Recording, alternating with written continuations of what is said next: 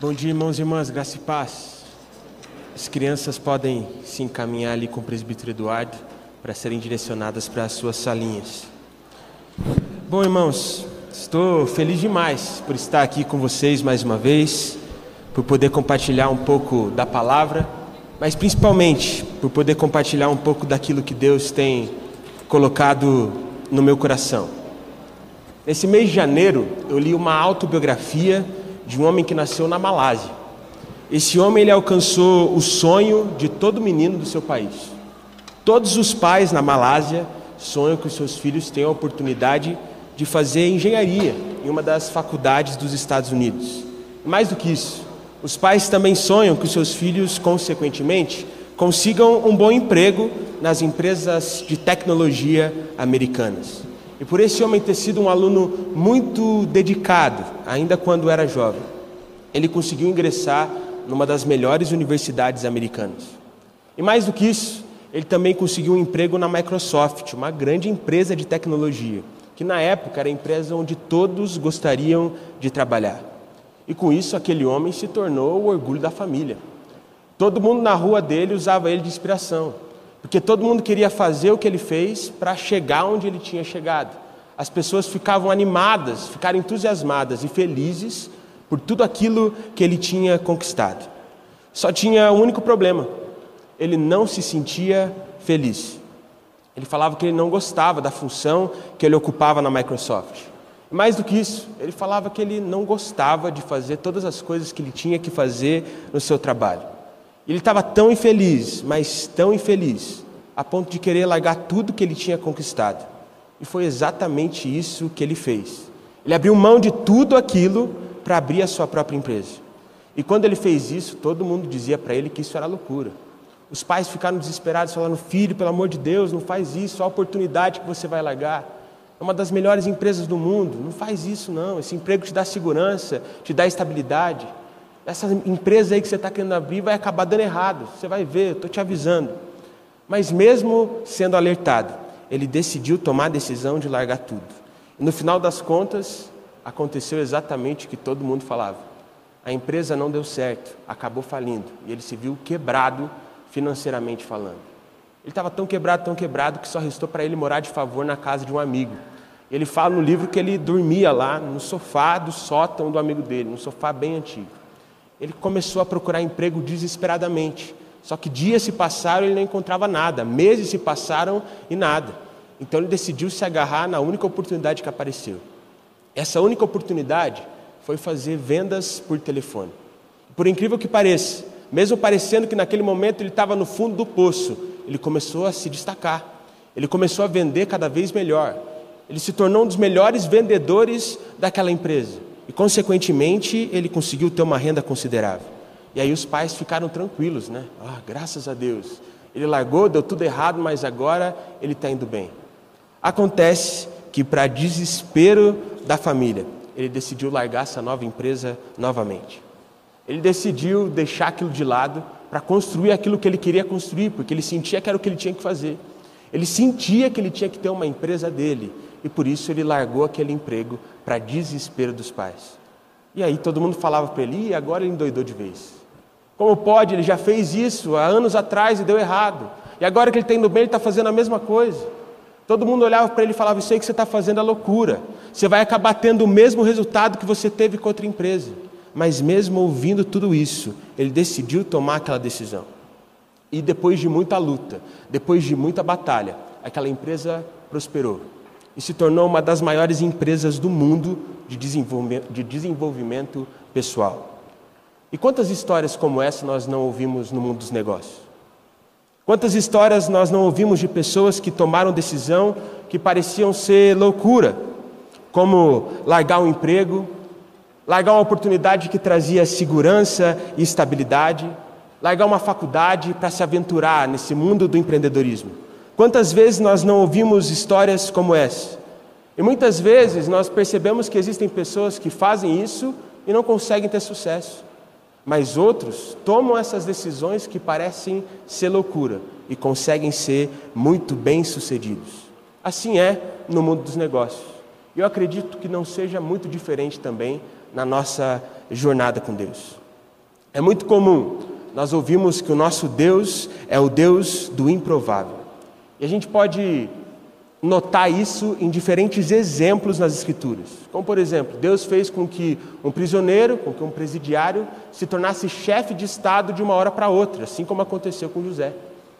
Deus também fez o improvável na vida de Davi, porque ele usou um homem que era considerado baixinho, fraquinho, para derrotar um soldado poderoso como Golias e fazer com que o povo de Israel saísse vitorioso daquela batalha. Enfim, Deus sempre faz o que parece ser loucura para os homens acontecer. Isso nos revela qual é o maior segredo dessa vida. E o maior segredo dessa vida não consiste na gente tomar as melhores decisões a partir da nossa natureza humana, a partir do nosso raciocínio humano, mas sim tomarmos a melhor decisão de todas, nos entregarmos à loucura de Deus, para que Ele venha operar maravilhas e o querer dele nas nossas vidas. E é justamente a partir dessa reflexão que essa mensagem surgiu no meu coração. Mensagem essa que eu intitulei com o tema Loucura Divina. Para que possamos refletir sobre isso, eu convido os irmãos a abrirem as suas Bíblias no livro de 1 Coríntios.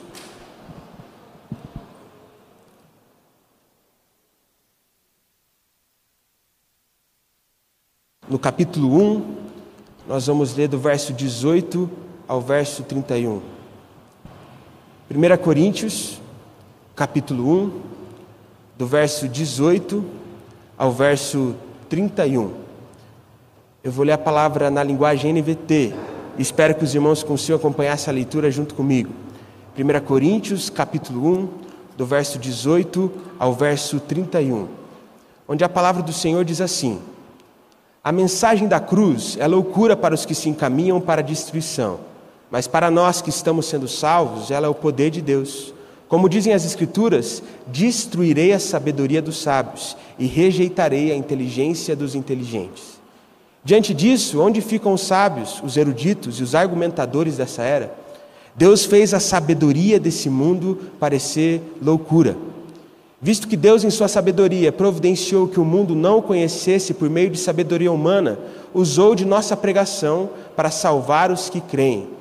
Pois os judeus pedem sinais e os gentios buscam sabedoria. Assim, quando pregamos que Cristo foi crucificado, os judeus se ofendem e os gentios dizem que é tolice. Mas para os que foram chamados para a salvação, tanto judeus como gentios, Cristo é o poder de Deus e a sabedoria de Deus. Pois a loucura de Deus é mais sábia que a sabedoria humana, e a fraqueza de Deus é mais forte do que a força humana. Lembrem-se, irmãos, de que poucos de vocês eram sábios aos olhos do mundo, ou poderosos ou ricos quando foram chamados. Pelo contrário, Deus escolheu as coisas que o mundo considera loucura para envergonhar os sábios, assim como escolheu as coisas fracas para envergonhar os poderosos. Deus escolheu coisas desprezadas pelo mundo, tidas como insignificantes, e as usou para reduzir a nada aquilo que o mundo considera importante. Portanto, ninguém jamais se orgulhe na presença de Deus. Foi por iniciativa de Deus que vocês estão em Cristo Jesus, que se tornou a sabedoria de Deus em nosso favor. Nos declarou justos diante de Deus, nos santificou e nos libertou do pecado. Portanto, como dizem as Escrituras, quem quiser orgulhar-se, orgulhe-se somente no Senhor. Vamos orar mais uma vez? Senhor Deus Pai, nós te agradecemos, Senhor te agradecemos porque tu és um Deus bondoso, um Deus maravilhoso, um Deus que sempre está conosco. Te agradecemos porque tu és um Deus que nunca nos abandona.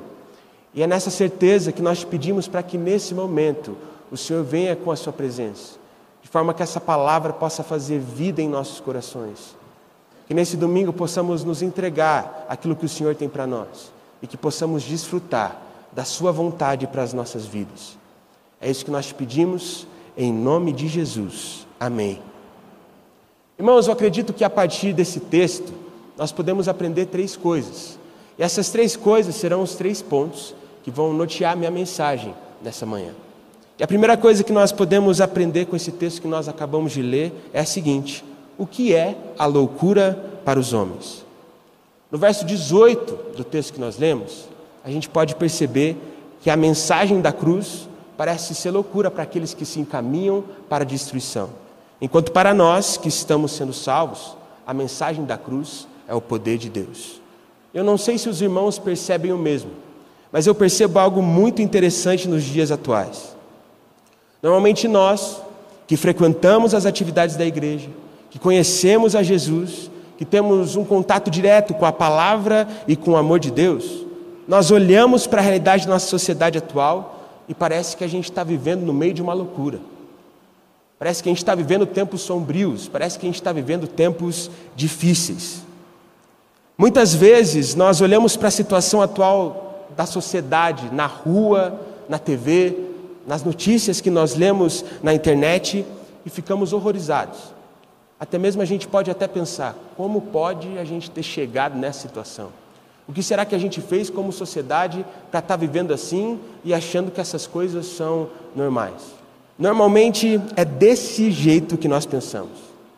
Mas ao mesmo tempo, para quem não conhece Jesus, para quem não está na igreja, para quem não frequenta a igreja de forma regular, para quem não tem contato direto com a palavra do Senhor e com o amor de Deus, nós é que somos loucos. Para eles, eles estão vivendo do jeito certo, enquanto a gente está vivendo uma vida que parece ser loucura. Pois eles olham para nós e pensam que a gente está desperdiçando as nossas vidas. Eles olham para nós e pensam que a gente não está aproveitando daquilo que o mundo pode fornecer e daquilo que a vida pode nos proporcionar. Muitas vezes eles olham para nós e pensam assim: como pode ter gente assim? Como pode ter gente que vive a vida sem prazer? Como pode ter gente que vive a vida sem felicidade? Como pode ter gente que não aproveita a vida? E é exatamente isso que o verso 18 retrata para nós. Aqueles que estão em Jesus reconhecem que em Jesus está a verdadeira vida, enquanto aqueles que estão distantes do Senhor estão sendo enganados enquanto caminham por um caminho de destruição. No verso 23 do texto que nós lemos, nós podemos notar que os gentios acreditam ser tolice o fato de Cristo ter sido crucificado. Afinal, para quem não conhece Jesus, para quem não conhece as Escrituras, não faz sentido nenhum alguém que é todo poderoso como o Filho de Deus abrir mão do conforto, abrir mão de uma vida confortável para viver uma vida de sofrimento. Para esses que estão distantes do Senhor, não faz sentido alguém que é tão poderoso escolher servir as pessoas, ao invés de ser servido por elas. Para eles não faz sentido alguém que é tão poderoso se entregar e morrer justamente por nós naquela cruz. Para eles é tolice o Filho de Deus ter se entregado. E mais tolice ainda é fazer aquilo que Jesus ordena e viver da forma como ele viveu. Para eles é tolice tomar a nossa cruz. Para eles é tolice seguirmos a Jesus. É tolice amarmos o outro como nós amamos a nós mesmos. É tolice, ao invés de buscarmos sermos mais ricos, mais poderosos, mais influentes, mais bem-sucedidos, sermos alguém simples, como era Jesus. Mas eles pensam dessa forma e vivem desse jeito, porque eles nunca desfrutaram do prazer de estar aos pés da cruz. Eles nunca desfrutaram do prazer da presença de Deus. E por isso acham que aquilo que o mundo fornece é prazer de verdade. E mal sabem eles que estão sendo enganados. É dessa forma que as pessoas pensam hoje em dia. Infelizmente, isso não é comum apenas fora da igreja. Isso é muito comum também dentro dela. Porque muitas pessoas que conhecem a palavra, conhecem a Jesus, pensam do mesmo jeito.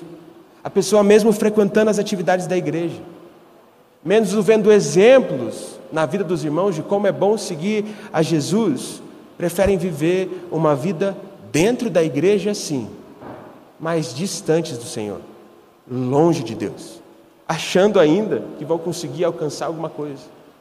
Esse tipo de pessoa normalmente acha lindo a forma como as pessoas buscam a Deus em oração.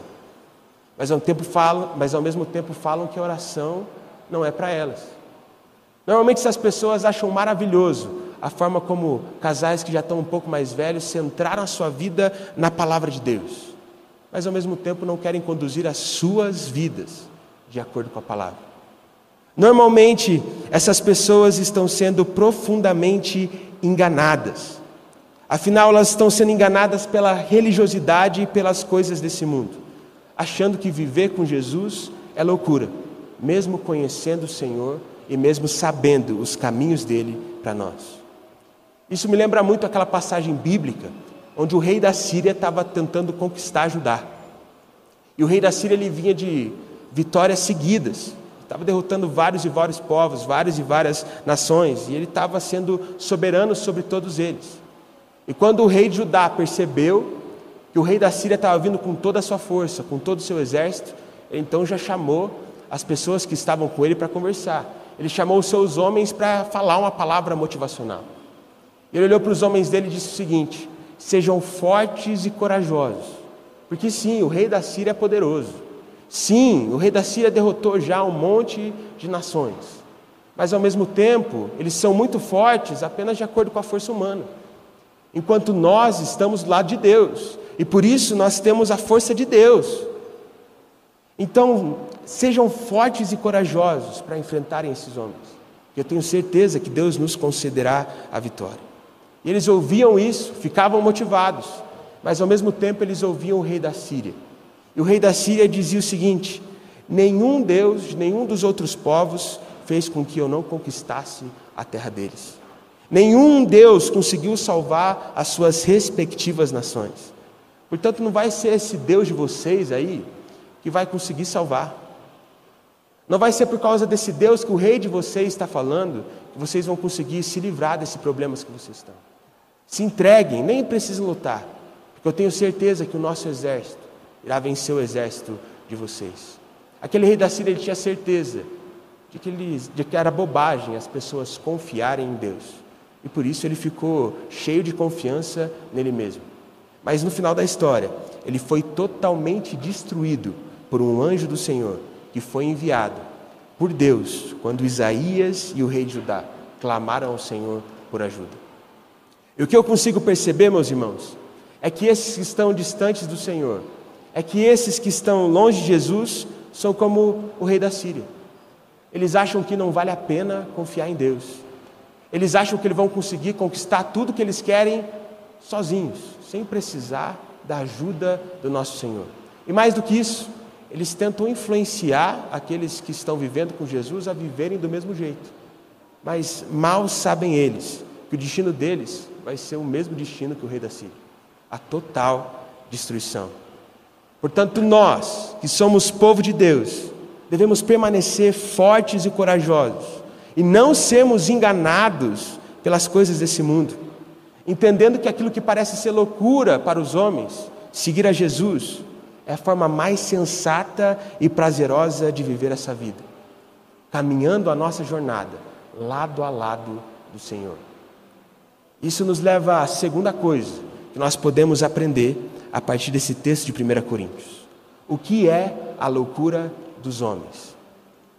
Na minha opinião, a maior loucura dos homens é achar que podem viver as suas vidas sem Deus. Eu realmente acho que esse é um pensamento totalmente compreensível para quem não acredita no Senhor, para quem não está nem aí para Ele. Eu até entendo as pessoas pensarem desse jeito. Mas para aqueles que acreditam em Deus, achar que podem viver uma vida sem Ele não faz sentido nenhum. Como pode uma pessoa crer que Deus criou o mundo e tudo que nele existe, inclusive o ser humano, e viver sem o auxílio daquele que criou o universo? Não faz sentido nenhum. É por isso que no verso 31 do texto que nós lemos está escrito que quem quiser se orgulhar, que se orgulhe somente no Senhor. Afinal, tudo que nós somos, tudo que nós temos é de Deus, foi dado por Ele, e sem Ele nada existiria, inclusive a gente, as coisas que nós temos. Então, por que alguém em sã consciência viveria sem aquele que fez todas as coisas e que faz com que tudo permaneça existindo? E por mais que a nossa dependência de Deus pareça ser óbvia quando nós conversamos sobre isso, muitos vivem como se não precisassem do Senhor mesmo conhecendo a Jesus. Ontem, na nossa celebração de jovens aqui na igreja, eu contei uma história de uma senhora que ela negava o fato de precisar ter uma cuidadora. As filhas dela falavam que ela precisava daquilo, que ela precisava de uma cuidadora, mas ela falava que não tinham que contratar de jeito nenhum. Ela dizia assim: Eu sei que eu estou mais velha, eu sei que eu estou um pouquinho mais velhinha, mas eu consigo fazer as minhas coisas. Eu consigo lavar uma louça, eu consigo lavar roupa, eu consigo limpar a casa, eu consigo fazer a minha própria comida, eu consigo lembrar dos remédios. Eu não preciso de cuidador. Mas ao mesmo tempo a situação dela já estava complicada. Ela já estava começando a esquecer o forno ligado, o fogão ligado, e as filhas ficavam extremamente preocupadas. E por isso, mesmo assim, foram lá e contrataram uma ajudante, mesmo sem ela precisar, uma cuidadora, mesmo sem ela querer, porque elas conseguiam ver aquilo que aquela senhora não conseguia enxergar. E no início foi bem difícil, porque aquela senhora não tratava muito bem aquela cuidadora, não. Tudo que a cuidadora fazia estava errado. Se a cuidadora fazia comida para ela, a comida era mal temperada. Se ela lavava a roupa, ela tinha lavado a roupa de um jeito muito feio. Ela tentava fazer de tudo para agradar aquela senhora, mas nada funcionava. No início foi muito difícil, mas conforme o tempo foi passando, aquela senhora começou a amolecer o coração. Porque ela começou a perceber o quanto era bom ter alguém que ajudava ela. Ela percebeu o quanto era bom ter alguém que ia lá e fazia comida para ela sem ela precisar se preocupar, sem ela precisar pedir. Ela foi vendo o quanto era bom ter alguém que se importasse, ter alguém que ajudava ela, ter alguém que separasse os remédios, lembrasse qual remédio ela tinha que tomar e mais do que isso, na hora certa ela falou: oh, você precisa tomar o seu remédio. Ela foi se acostumando com aquilo e foi percebendo o quanto era bom ter uma cuidadora. E quando aquela cuidadora tirou as primeiras férias, foi aí que ela percebeu que as filhas dela tinham razão. Afinal, ela sentiu tanta falta, mas tanta falta daquela cuidadora, que ela percebeu que ela realmente precisava de uma. Assim como nós só entendemos que precisamos de Jesus apenas quando nós passamos a caminhar lado a lado com Ele. Uma vez eu assisti uma preleção de um treinador e antes de entrar no jogo, o treinador queria motivar a equipe dele, queria que eles fizessem diferente, que eles fossem um pouco mais raçudos para conseguirem a vitória. Nessa preleção, o treinador olhou para todos os jogadores do seu time e perguntou para cada um o que era para ele a definição da palavra loucura. E aí todos os jogadores falaram. E aquele treinador, depois de ouvir todo mundo, falou: Agora eu vou dizer a minha definição. Para mim, loucura é fazer sempre as mesmas coisas, esperando ter resultados diferentes. Irmãos, quando eu ouvi essa definição, foi como se eu tivesse levado um tapa na minha cara. Aquilo mexeu muito comigo. Eu comecei a refletir sobre aquela frase. Porque muitas vezes eu me pego fazendo as mesmas coisas, esperando ter resultados diferentes. E mais do que isso, muitas vezes eu vejo as pessoas fazendo as mesmas coisas, esperando ter novos resultados. Muitas vezes eu vejo pessoas que estão sempre distantes do Senhor, e que permanecem achando que, mesmo distantes de Deus, de uma hora para outra as coisas vão acontecer. Mas a verdade, meu irmão, é que enquanto você não depender de Deus, meu amigo, nada vai acontecer e a sua vida não vai para frente. Nós podemos perceber isso na história de Jacó. Afinal, Jacó foi um homem que sempre quis tirar vantagem. Jacó sempre foi um homem que queria ser o espertão, queria ser o mais inteligente, queria ser todo poderoso. E Jacó era tão preocupado com isso, que ele não conseguia desenvolver e viver a sua identidade, quem ele era. Ele não conseguia viver a sua identidade a ponto de se passar pelo seu irmão Isaú para ficar com a bênção de filho mais velho. Ele de fato se passou pelo seu irmão e recebeu a bênção, mas não conseguiu desfrutar dela, porque ele teve que fugir, porque o irmão dele queria matar ele. E o que a gente pode perceber é que Jacó passou boa parte da vida dele fugindo fugindo do seu irmão, fugindo do seu sogro, mas principalmente fugindo da sua identidade.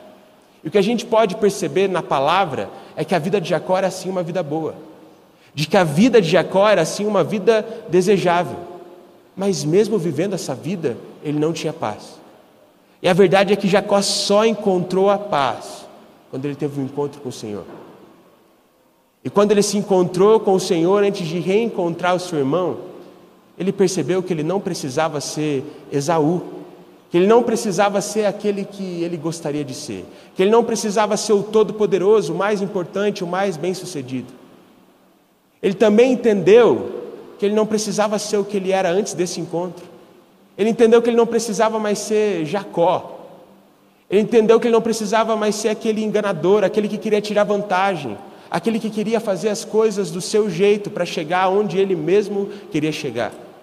Jacó entendeu, depois desse encontro com Jesus, que ele precisava ser Israel, filho maduro de Deus.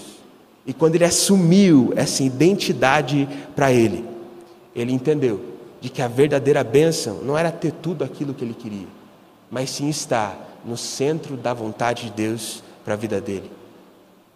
No verso 19 do texto que nós lemos, nós podemos perceber que o Senhor destruirá a sabedoria dos sábios e rejeitará a inteligência dos inteligentes. Por isso, meu irmão, pare de tentar ser o espertão. Pare de achar que você vai conseguir resolver todas as coisas sozinho.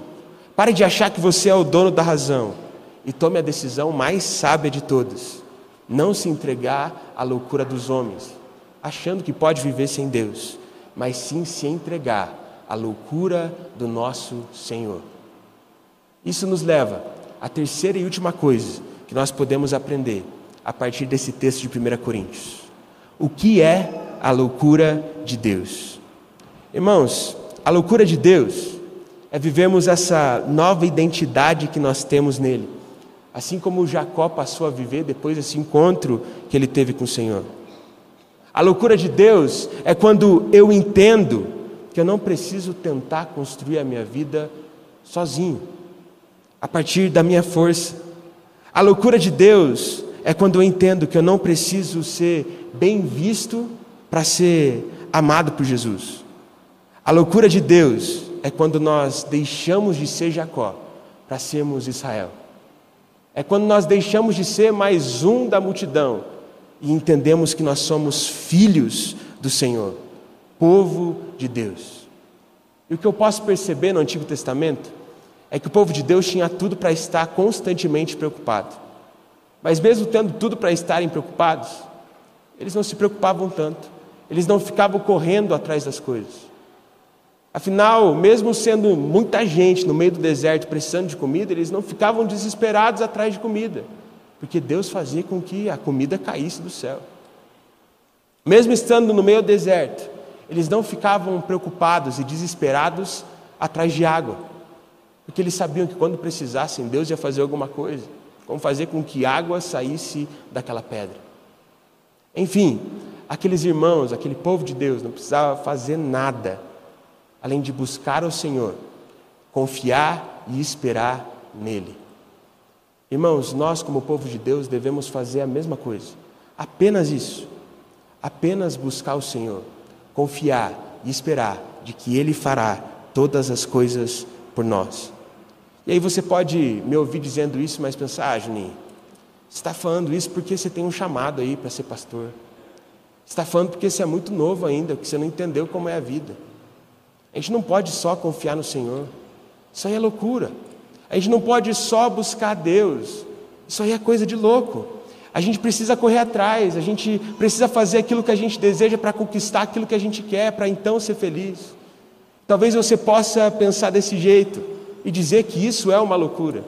E sabe, irmãos, de fato é. Mas é a loucura de Deus, e é isso que importa. E é essa loucura que nós devemos nos entregar.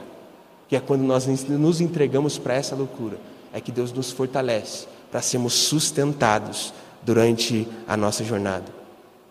No verso 21 do texto que nós lemos, a gente pode ler que a partir da loucura da pregação, Deus salvou aqueles que creem. Portanto, meus irmãos, é ouvindo a pregação que nós conhecemos o amor de Deus. Mas é apenas crendo em Jesus com todo o nosso coração, com tudo que nós somos, esperando nele sem termos nenhuma dúvida de que ele nos ajudará que nós somos salvos. Salvos de uma vida de engano, salvos de uma vida sem sentido, salvos daquilo que nós éramos sem Jesus. Um dia eu ouvi um testemunho de um pastor. Ele dizia que quando ele se lembrava do que ele era antes de conhecer Jesus, ele se sentia muito mal. Afinal, ele tinha feito muito mal para as pessoas, ele tinha feito muito mal para ele mesmo. Por isso, ele ficava constantemente envergonhado.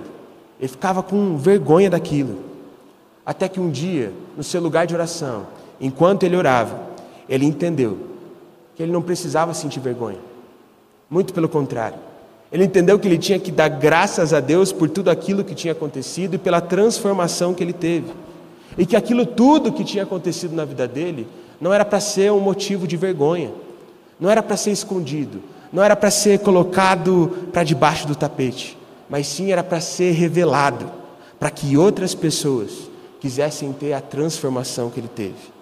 E quando ele começou a compartilhar o seu testemunho, ele se tornou bênção para a vida das pessoas. Porque as pessoas olhavam para aquilo e percebiam que era obra de Deus. As pessoas olhavam para aquilo e desejavam ter a mesma transformação. As pessoas olhavam para aquilo e desejavam ter um relacionamento com o Senhor, assim como aquele homem tinha. E esse deve ser o crescimento que nós buscamos. Crescemos em Jesus, a ponto das pessoas quererem a nossa transformação e quererem se prostrar ao nosso Deus. No verso 27 e 28 do texto que nós lemos, nós podemos perceber que Deus escolheu as coisas fracas para envergonhar aquelas que são poderosas, e de que Deus escolheu as insignificantes para reduzir a nada as coisas que são consideradas importantes. Irmão, você pode não acreditar, mas Deus nos escolheu. Você pode não acreditar, mas Deus te escolheu. E Ele te escolheu mesmo que você se considere insignificante. Ele te escolheu mesmo que você se considere fraco. E Ele quer mudar as nossas vidas. Ele quer mudar a sua vida. E tudo que você precisa fazer é ser como Gideão. Afinal, Gideão também se considerava alguém insignificante. Porque quando ele foi chamado pelo Senhor, ele falava: oh, Eu não sou a pessoa certa, eu não sou a pessoa mais capacitada. Sabe por quê? Porque eu sou a pessoa menos importante da tribo menos importante do povo de Israel. Então, comigo, Senhor, não vai dar certo. Escolhe outro. E mais do que isso, Gideão também se considerava extremamente fraco. Porque ele tinha um exército com apenas 300 soldados para enfrentar um exército que era gigantesco, com soldados que, com soldados que eram incontáveis como os grãos de areia. Por isso ele se considerava alguém muito fraco. Eu imagino que na, na hora em que ele ia enfrentar os seus adversários, as pessoas olhavam para Gideão e falavam: Ih, esse aí está maluco. Eu imagino que as pessoas olhavam para Gideão e falavam: Gideão, não faz isso. Não tenta atacar esse povo aí com só 300. Você tem muita pouca gente. Mas mesmo parecendo ser loucura, Gideão se entregou à loucura de Deus. Ele obedeceu aos mandamentos do Senhor. E no final das contas, ele saiu vitorioso. Eu tenho sido muito impactado pelas reuniões de oração aqui da igreja, tanto na terça-feira, às duas horas da tarde, quanto na quarta-feira, meio-dia e duas horas. Convido os irmãos que puderem a participarem dessas reuniões. Em uma dessas reuniões em específico, uma das irmãs, que eu não me lembro quem, falou que nós devemos ser como Gideão. Ela olhou para nós e disse: apesar de nós acharmos que nós somos poucos, apesar de nós acharmos que nós somos fracos, Apesar de acharmos que nós somos insignificantes, nós devemos nos entregar ao Senhor, para que Ele venha fazer maravilhas nas nossas vidas. E é exatamente isso que nós devemos fazer, meus irmãos. No verso 27 do texto que nós lemos, nós podemos ler que a fraqueza de Deus é mais forte do que a força humana. Por isso, nessa manhã, reconheça que sozinho você é fraco. Reconheça a sua fraqueza mas se apegue à força do Senhor, para que nele você seja forte e cresça para conseguir enfrentar as batalhas dessa vida, mesmo que essa decisão pareça ser loucura. Há uns cinco anos atrás, tinha um adolescente aqui da igreja que ele era da minha célula. Ele tinha uma dificuldade muito grande de se firmar no Senhor. Ele era aquele cara meio oito, meio oito ou oitenta. Ou ele estava totalmente compromissado com a igreja, com Deus, ou ele estava totalmente distante dele. E eu lembro que era sempre assim: de três em três meses ele vinha, aparecia um mês e depois sumia. E ele sempre pedia para conversar com a gente. Como eu era líder de célula, eu constantemente estava conversando com ele. Eu lembro que uma vez ele chegou para mim e falou: Juninho, vou ser sincero com você, minha vida está muito ruim. Eu estou distante de Deus, eu não estou aguentando mais. Estou cheio de problema e parece que não tem ninguém para me ajudar. E por isso que eu estou aqui. Porque eu não sei o que fazer. Eu não sei qual erro que eu cometi. Eu não sei qual foi a coisa que eu fiz que fez com que tudo acontecesse desse jeito. Minha vida está muito ruim. E como eu já tinha conversado com eles várias, várias vezes a mesma conversa, eu falei: Eu realmente acho que você já sabe o que eu vou dizer. Eu realmente sei que você já sabe o que você deve fazer.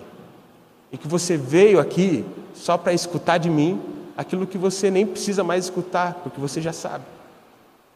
O seu problema é que você decidiu viver do seu jeito, ao invés de dar o passo de fé e buscar viver uma vida com o Senhor.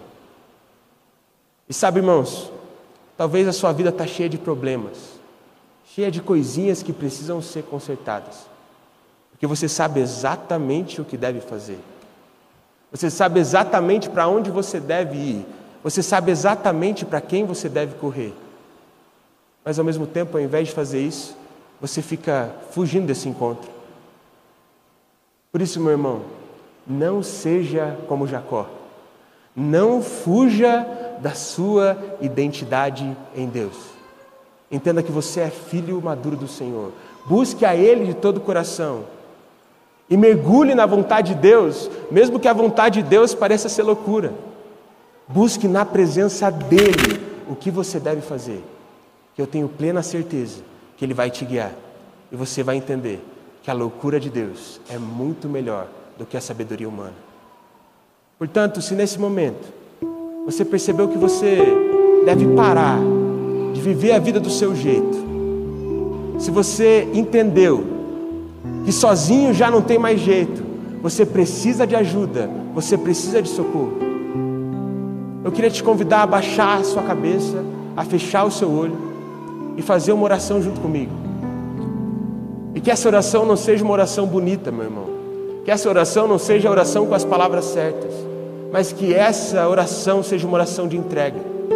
Tudo que você precisa fazer nessa oração é dizer: Senhor, eu me entrego totalmente a Ti, mesmo que isso pareça ser loucura. Enquanto eu faço a minha oração, faça a sua também, se entregando totalmente ao Senhor. Senhor Deus Pai, nós te agradecemos, Jesus. Te agradecemos porque Tu és um Deus de amor, um Deus de bondade, um Deus que sempre está conosco. Te agradecemos, Pai, porque o Senhor nos ama mesmo que a gente não merece, mesmo que a gente não mereça, Pai. O Senhor nos ama mesmo com os nossos erros, mesmo com as nossas falhas, mesmo com as nossas imperfeições. Portanto, nessa manhã, Pai, nós declaramos que nós nos cansamos nós nos cansamos de vivermos a vida do nosso jeito. Nós nos cansamos de vivermos a vida do jeito que acreditamos ser melhor. Nós nos cansamos de vivermos uma vida sem Jesus. E nessa manhã, Pai, nós nos entregamos à Sua loucura. Nessa manhã nós reconhecemos que somos fracos e que sozinhos não chegaremos a lugar nenhum. Nessa manhã nós reconhecemos, Pai, que muitas vezes deixamos o Senhor de lado, mas declaramos também que isso não mais se repetirá, Pai. Pois nós sabemos que o Senhor é por nós, Pai. Nós sabemos que o Senhor está ao nosso lado. Portanto, nessa manhã nós decidimos dar um passo de fé, porque nós não queremos crescer do nosso jeito, nós queremos crescer do seu jeito. Nós não queremos viver a nossa vontade, mas sim a Sua vontade. Portanto, Pai, nos abençoa e nos faz viver aquilo que o Senhor tem para nós, porque esse é o nosso único desejo. Nós não queremos mais nada além de crescermos em Jesus. Nos ajude a darmos esse passo de fé, para que possamos desfrutar de tudo aquilo que o Senhor tem para nós, mesmo que isso pareça ser loucura. É isso que nós te pedimos, em nome de Jesus. Amém. Irmãos, foi muito bom estar aqui com vocês. Já fica o convite se você deseja se entregar à loucura do Senhor, se junte a nós no nosso relógio de oração que vai começar na próxima sexta-feira. Então, se você tem o interesse de participar dessa, desse momento de jejum e oração, fale comigo, fale com a Elsie, fale com a Regina, que nós iremos buscar a loucura de Deus para crescermos em Cristo e com Cristo sempre. Amém? Fiquem em pé, vamos receber a bênção. Que a graça do Senhor Jesus com o amor de Deus, nosso Pai, que a comunhão e a consolação do Santo Espírito estejam com todos vocês, hoje e para todos sempre.